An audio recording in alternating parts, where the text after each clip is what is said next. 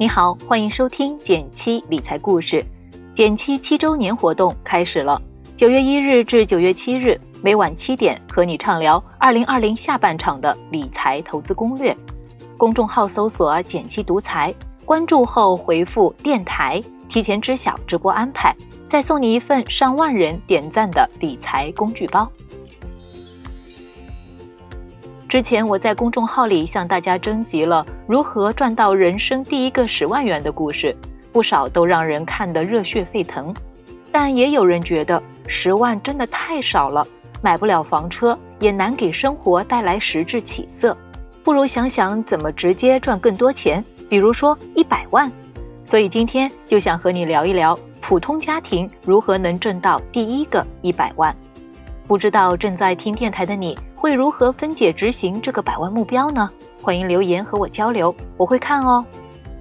在具体给方法论前，先给你吃颗定心丸。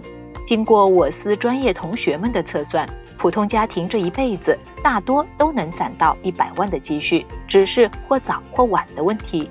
有朋友可能会质疑，一百万可不是个小数目，月薪不高的我真能赚到这么多吗？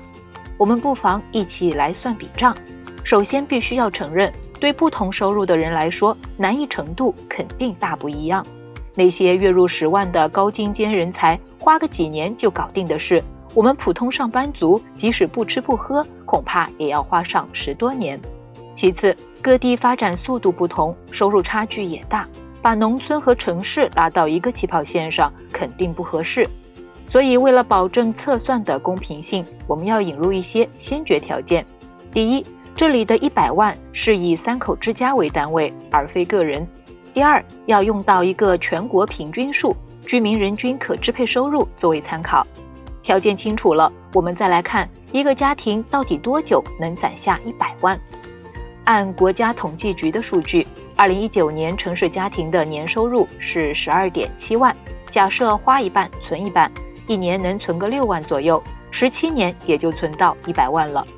而农村家庭要更久一些，年收入是四点八万，同样存一半，一年能存两点四万，存满一百万大概要花四十二年，花个十多年就能成为百万富翁，听上去是不是还挺有信心的呢？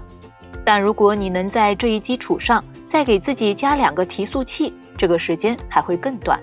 第一个财富提速器就是我们的工资，一般人每年多少都有点加薪的机会。即使不能年年涨，但如果把你退休时的月薪减去你初入职场的收入，平摊到每一年，一定还是能算个平均涨幅出来的。虽然根据个人所处行业不同，可能涨幅也有差异。比如这些年身边干互联网的小伙伴，短短三五年内工资翻倍都有可能。传统行业可能相对就慢一些，所以我取了个相对保守的涨幅做计算，一年涨个百分之三，应该不过分吧。那第二个财富加速器就要说到有规划的投资了。我们先设想这样一个情况：假如你保守得很，不能接受基金、股票一类的高风险、高波动的产品，但如果能选择一些银行创新存款，并长期定投个纯债基金，想赚到百分之五的年化收益率也并不难。有了这两个财富提速器，再加入我们刚刚的计算中，就会发现。原本需要十七年才能完成的百万大计，被缩短了整整五年。这还是在我们的工资增速和投资收益率都相对保守的情况下做的计算。你可以根据自己的实际情况再调整一下，相信结果还是挺乐观的。在我们的七周年庆生直播中，也会聊一聊好的理财投资方法，你可别错过啦。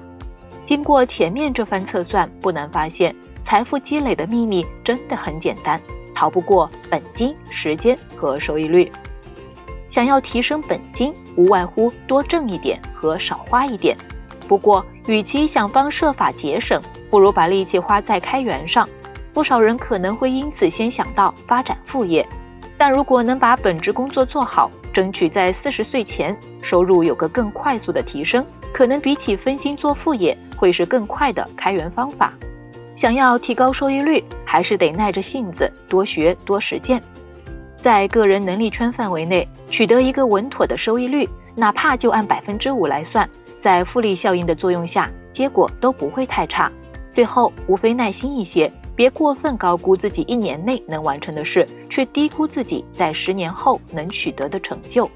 围绕这几点，及时调整自己的目标和心态，谨慎负债，注重积累，慢慢的，你就会发现，存款过百万这件事，真不比你想象中更难。好了，今天就到这里啦。最后再提醒一下，微信搜索并关注“简七独裁，记得回复“电台 ”get 二零二零下半场的理财投资攻略。